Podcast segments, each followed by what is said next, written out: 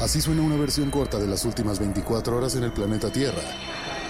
La conversación del mundo, aquí, en el Brief, con arroba el Che Arturo.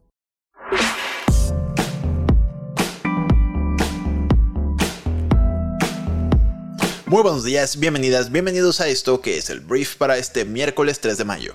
Yo soy Arturo Salazar, soy tu anfitrión y uno de los fundadores de Briefy y en este podcast vas a informarte con un resumen de las noticias que debes conocer el día de hoy para ser una persona bien informada. Este podcast es traído a ti precisamente por Briefy, que es nuestra plataforma educativa, nuestra app que le ayuda a los líderes de negocios de todas las edades a mejorar sus habilidades de management invirtiendo 15 minutos al día. Te invito a que la descargues si quieres estarte capacitando continuamente y la pruebes totalmente gratis durante 14 días. Muchísimas gracias por estar aquí y vamos a comenzar con esto que es el brief. Arranquemos hablando de México y lo primero que voy a decirte es que la Alianza Va por México, que está conformada por el PAN, el PRI y el PRD, que hoy en día pues suponen una oposición que no ha sido la verdad muy eficiente en contra de Morena y sus aliados, eh, anunciaron el día de ayer que en 2024 no solamente van a ir juntos en alianza para la presidencia de México o a competir por la presidencia de México, sino también lo, lo harán por el gobierno de la Ciudad de México. La Ciudad de México históricamente, o por lo menos desde hace tal vez cuatro periodos, ha sido dominada por personas allegadas al presidente Andrés Manuel López Obrador. Primero fue él el jefe de gobierno, me parece que después vino Marcelo Ebrard, Miguel Ángel Mancera y ahora Claudia Sheinbaum. Y pues históricamente, te digo, está en ese grupo de poder el gobierno de la capital de nuestro país. En 2021 tuvieron un revés de alguna forma porque la oposición se pudo hacer con nueve alcaldías y 15 de los 33 distritos electorales y ahora en su comunicado afirman o creen posible que puedan hacerse con la jefatura de la Ciudad de México eh, si van juntos y se proponen hacerlo de esa manera. Entonces, eso es lo que anunciaron el día de ayer. Veremos si se les cumple, pero para eso hay que esperar algún tiempo. Y hablando de movimientos electorales, vamos a hablar de la señora Marta Delgado, que era hasta el día de ayer la subsecretaria para Asuntos Multilaterales y Derechos Humanos de la Secretaría de Relaciones Exteriores, que renunció a su cargo el día de ayer porque va a apoyar al canciller Marcelo Ebrard, pues para ser presidente de México.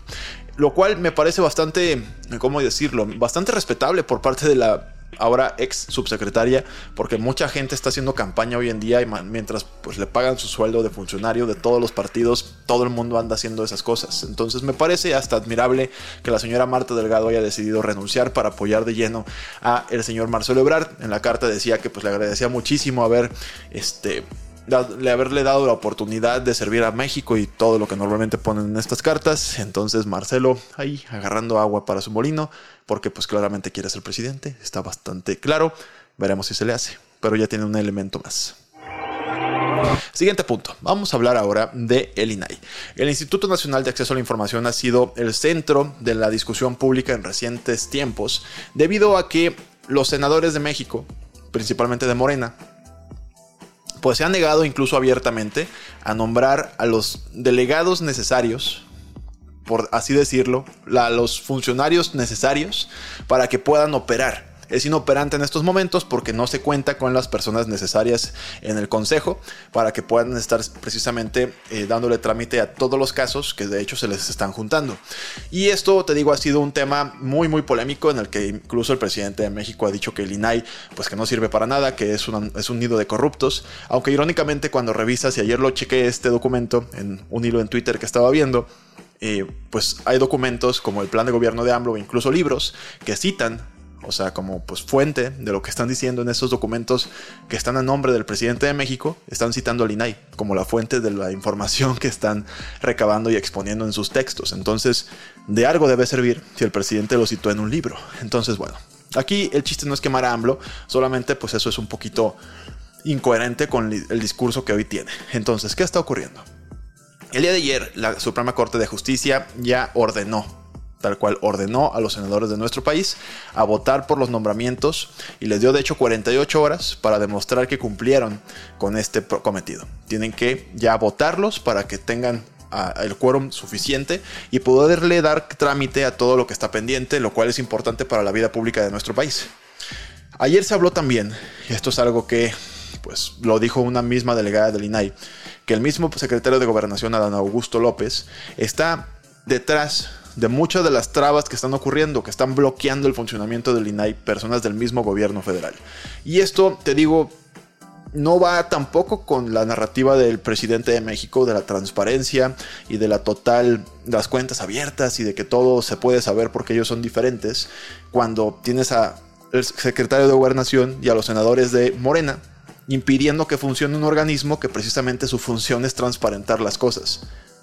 Perdón, pero pues estoy pensando mal, ¿sabes? O sea, me das todas las razones para pensar que Morena y el gobierno federal pues no quieren que haya transparencia en nuestro país. Y la pregunta sería, ¿por qué? Entonces, bueno, en teoría todo esto está a punto de terminar porque la Suprema Corte, te digo, ya ordenó la votación de estos elementos faltantes. Veremos qué pasa. Hoy en día no me sorprende nada. Siguiente tema. Vamos a hablar ahora del presidente de Estados Unidos, Joe Biden, que ayer anunció que está desplegando o habrá 1.500 soldados en servicio activo en la frontera entre Estados Unidos y México. Todo esto para protegerse contra un posible... Eh, pues una posible afluencia, un posible aumento en el número de migrantes que buscan aprovechar precisamente el vencimiento de las restricciones de asilo de la era del COVID-19. Entonces las tropas, que se suman allá las 2.500 tropas de la Guardia Nacional que ya están ahí, estarán armadas, pero dice Joe Biden no será para un tema de atacar, sino de autodefensa y muchas de ellas más bien estarán en tareas administrativas, transporte y otro tipo de apoyo para precisamente liberar a funcionarios fronterizos. Eso fue lo que se anunció. Esto al final es una militarización de la frontera con México, pues justificada por este aumento de migrantes, en teoría. Y vamos a ver, pero bueno, fue lo que anunció el presidente de Estados Unidos el día de ayer. Hablando del mismo Estados Unidos, ayer el país dio un informe sobre la guerra entre Rusia y Ucrania, en la que no dejó muy bien parada a Rusia, ya que dijeron que el país ruso ha tenido al menos 100.000 bajas, entre las cuales representan 20.000 personas muertas y 80.000 personas heridas que ya no son capaces de poder luchar. Esto es un reporte que obviamente es mucho más numeroso que el que ofrece Rusia para sus propias cifras, porque ellos también tienen otros números y Estados Unidos tiene sus propios números, y yo creo que nadie tiene realmente los números de verdad, ¿sabes? Pues cómo lo sabes.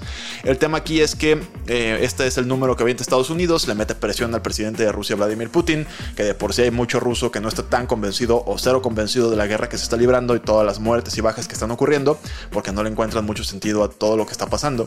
Y bueno, eso fue lo que aventó Estados Unidos el día de ayer. Vamos a hablar de un punto que es interesante porque es un tema que está hoy en día en boca de todos, que es la inteligencia artificial. Ayer el Foro Económico Mundial estimó que la inteligencia artificial va a interrumpir, va a transformar casi el 25% de todos los trabajos del mundo en los próximos 5 años. 25% en los próximos 5 años. Y afirmaron que en el mundo se, perderán 83 millones de empleos mientras que la inteligencia artificial provocará el nacimiento de otros 69 millones de empleos. Pero hay un déficit ahí de 14 millones de empleos. Entonces, la muestra del informe se obtuvo de una encuesta de 803 empresas que emplean a casi un total de 11.3 millones de trabajadores en 45 países y se espera que casi el 75% de las empresas encuestadas adopten la inteligencia artificial en un futuro próximo. La mitad de las empresas esperan que se creen empleos como resultado, mientras que una cuarta parte pues espera que se pierdan. Entonces, vuelvo a repetir las cifras que hay que recordar, 25% de todos los trabajos del mundo se van a ver transformados y se perderán 83 millones de empleos, se ganarán o se inventarán por esta nueva tecnología, como ya lo dije, 69 millones, hay un déficit de 14. Vamos a hablar de la pulga Lionel Messi, que ayer pues se metió en un problema. Lionel Messi, si es que se le puede llamar así a lo que sucedió. Mira, el Paris Saint Germain es el equipo en donde juega Lionel Messi hasta el día de hoy. Pero el primero se reportó muy temprano que el equipo estaba muy enojado debido a que Lionel Messi decidió no asistir a un entrenamiento de el día lunes, perdón, y se fue a Arabia Saudita para un tema de los sponsors. Tiene ahí un acuerdo multimillonario con Arabia Saudita para es un tema de turismo.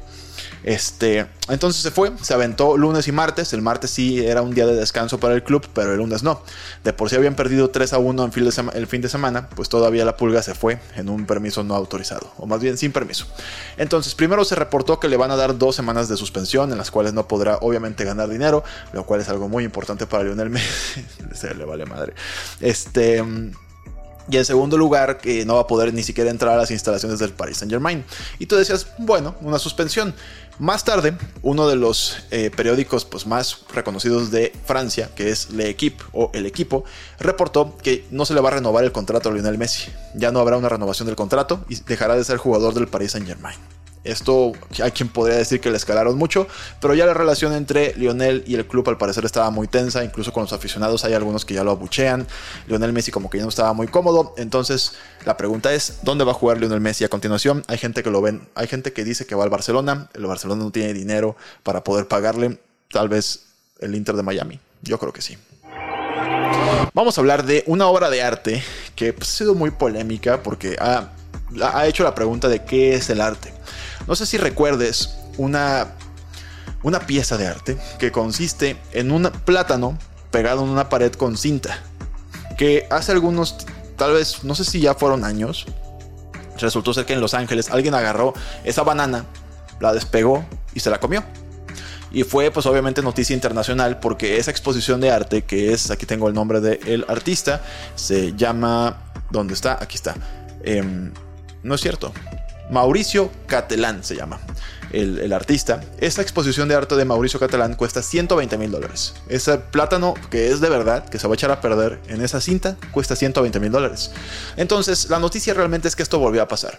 Volvió a pasar, pero ahora en un museo de arte en Seúl, esto en Corea del Sur, en el que un estudiante universitario tal cual llegó, tomó el plátano, se lo comió y pues a partir de ahí lo detuvieron porque pues es un poquito raro decirte, oye, pues te acabas de comer una obra de 120 mil dólares, pero al mismo tiempo es un plátano pegado en la pared, que pareciera ser para muchas personas que el artista lo único que hace es provocar a las personas para que se lo coman.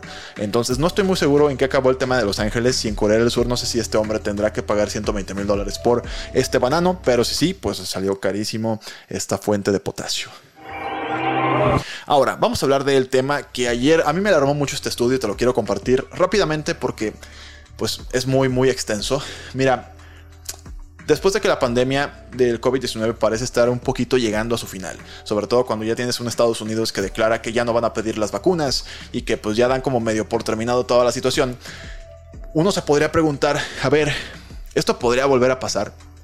Y hay diferentes científicos que ya lo están diciendo, ya están afirmando que sí, las pandemias podrían volver a suceder en nuestro mundo, porque ya ocurrieron una vez, y tristemente nuestro mundo tampoco se está preparando para un posible caso de otra pandemia.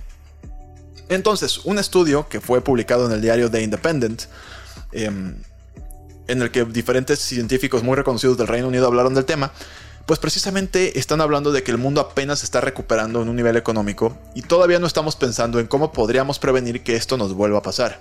Entonces, no se está construyendo la infraestructura necesaria, tampoco se está invirtiendo en personas mayor capacitadas y también tampoco tenemos una modificación de la política, por ejemplo, para permitir una preparación adecuada para una pandemia, otra pandemia.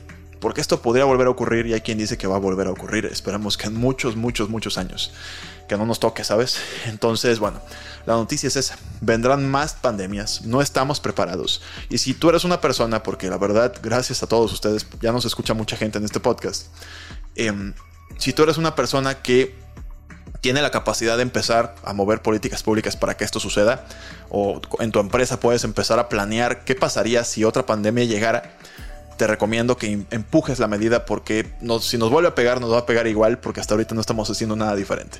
Entonces, esa era la noticia sobre la pandemia y bueno, espero que te prepares. Antes de irme, quiero hacerte mi recomendación del día en Briefing, nuestra plataforma educativa para líderes de negocios. Y es un artículo que se llama Cómo las medianas empresas pueden impulsar la transformación digital. Cuando se habla de transformación digital, que es la digitalización, automatización de procesos, que hoy en día cada vez más se va adoptando, sobre todo en empresas muy grandes, mucha gente dice, bueno, yo tengo una empresa mediana, ¿cómo le hago? ¿Sabes cómo le hago para meterme a este mundo que de repente no sé cómo, o tal vez creo que es muy caro.